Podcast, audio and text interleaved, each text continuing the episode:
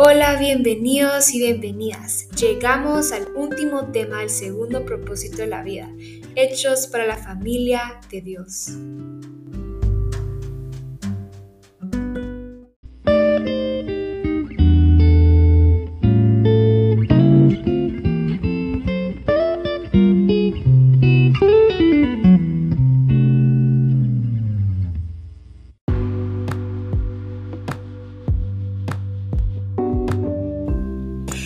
Toca proteger la unidad de tu iglesia. Dios desea intensamente que experimentemos la unidad y armonía unos con otros. La Trinidad es un ejemplo increíble. El Padre, Hijo y Espíritu Santo están completamente unificados como uno. Y algo que me parte el corazón, pero me inspira, fueron los últimos momentos de Jesús antes de su arresto. Jesús oró apasionadamente por nuestra unidad. Eso era lo que predominaba en su mente durante esas horas de agonía. Solo para darte idea lo tan importante que es esto. Nada es más valioso para Dios que su iglesia. Y Dios quiere que la protejamos sobre todo el daño devastador que causan la división, el conflicto y la falta de armonía de este mundo. La Biblia indica, esfuércense por mantener la unidad del Espíritu en el vínculo de la paz.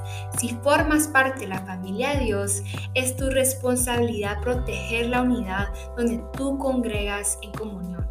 ¿Cómo lo podemos lograr? Primer punto, enfoquémonos en lo que tenemos en común y no en nuestras diferencias.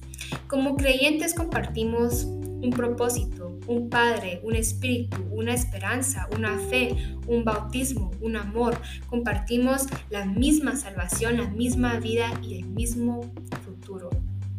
No nos olvidemos que el mismo Dios que nos hizo tan únicos y con rasgos tan fascinantes, Dios quiere que quiere una unidad, no quiere una uniformidad.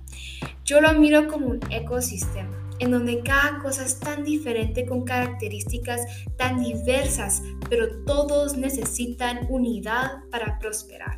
No podemos dejar que nuestras diferencias nos dividan. La división siempre surge cuando dirigimos la mirada hacia las personalidades, las preferencias, las interpretaciones, los estilos o los métodos.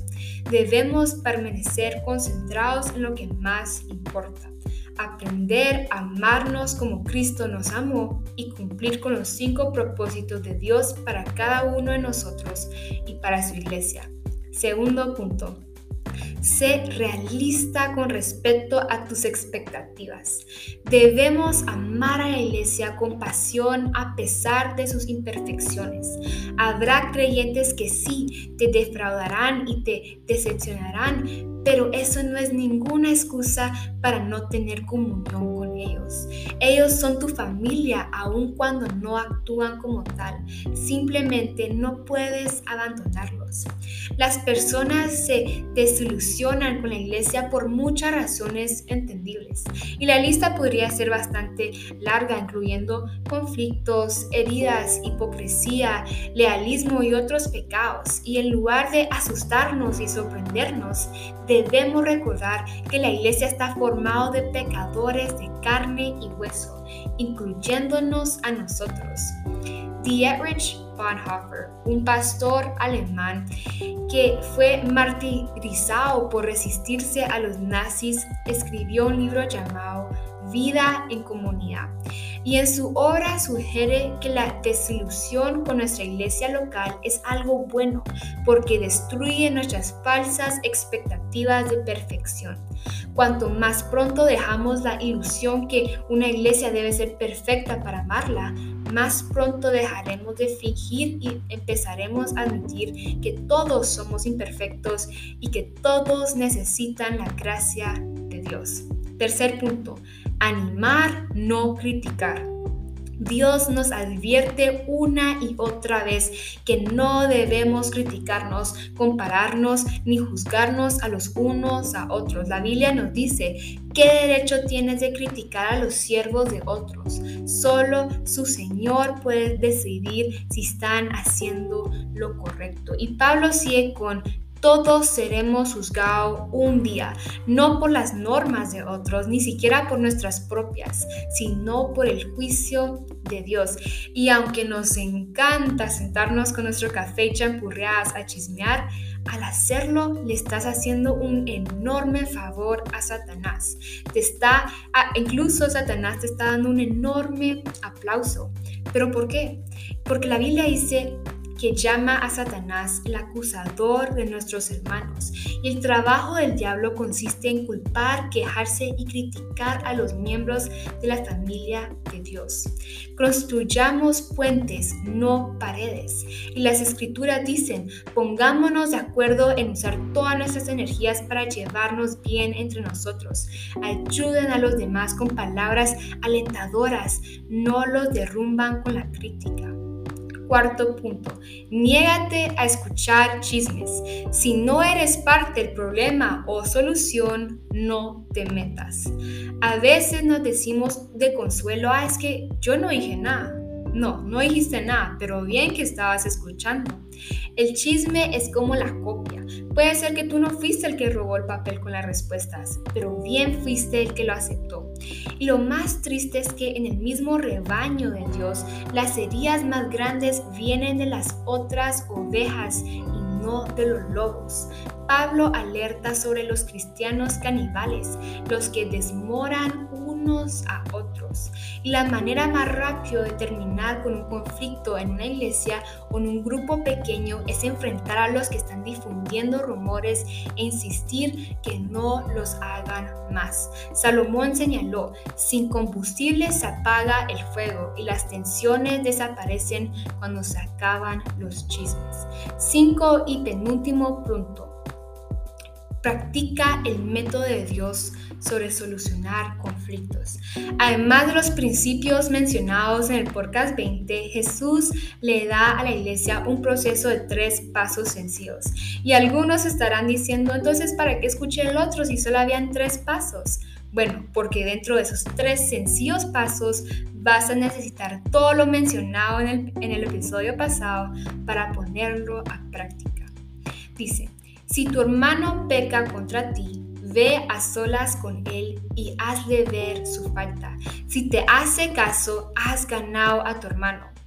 Pero si no, lleva contigo uno o dos más para que todo asunto se resuelva mediante el testimonio de dos o tres testigos. Si se niega a hacerles caso a ellos, díselo a la iglesia. Entonces aquí lo que miramos es, el primer punto que, que, vemos es el enfrentamiento en privado siempre es el primer paso y debes darlo tan pronto como sea posible. Los que me escucharon la semana pasada saben que el tiempo no resuelve los conflictos, sino las inflama.